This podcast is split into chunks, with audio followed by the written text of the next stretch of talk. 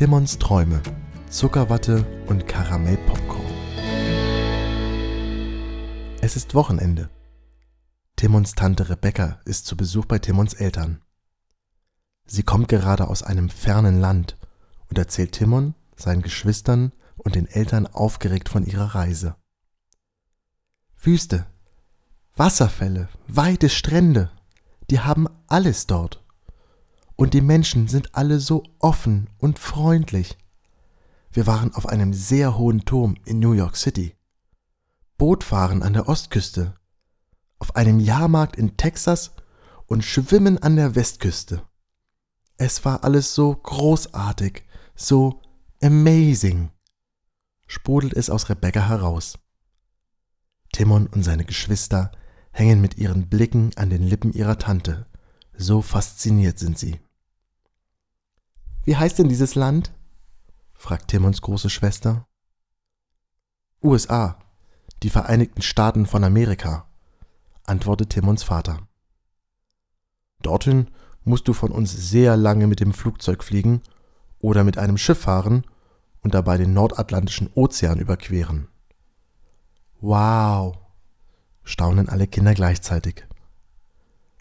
Ich habe euch allen etwas mitgebracht, ruft Rebecca plötzlich ganz aufgeregt. Timon hatte sich schon gefragt, was sich in den zwei großen Taschen versteckt. Timons Schwestern bekommen wunderschöne Halsketten. Sie sollen von Ureinwohnern in Arizona gemacht worden sein.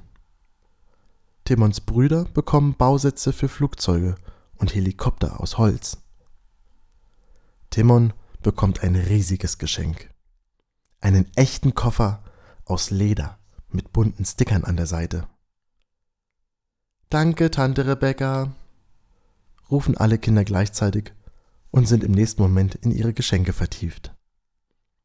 Timon hört, wie seine Tante und seine Eltern über ernstere Themen zu sprechen beginnen. Politik oder so, denkt sich Timon. Er schnappt sich seinen neuen Koffer und schleppt ihn in sein Zimmer. Dort stellt er ihn mitten in den Raum und bewundert ihn von allen Seiten. Was da wohl drin ist? Vorsichtig kniet er sich neben den Koffer und öffnet ganz langsam die beiden Metallschnallen. Klack, klack. Timons Spannung steigt. Er streckt seinen Kopf, um gut in die Öffnung schauen zu können, und öffnet den Deckel. Timon kann nicht glauben, was er dort sieht. Wasser rauscht einen riesigen Wasserfall herunter.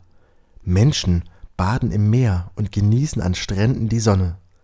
Cowboys reiten durch die Prärie und laute Motorräder fahren die breiten Straßen entlang. Timon riecht etwas. Ist das nicht der Geruch von Zuckerwatte und Popcorn? In einer Ecke des Koffers entdeckt er einen Jahrmarkt. Ein Riesenrad dreht sich, ein Karussell macht Musik, fröhliche Menschen an jeder Ecke.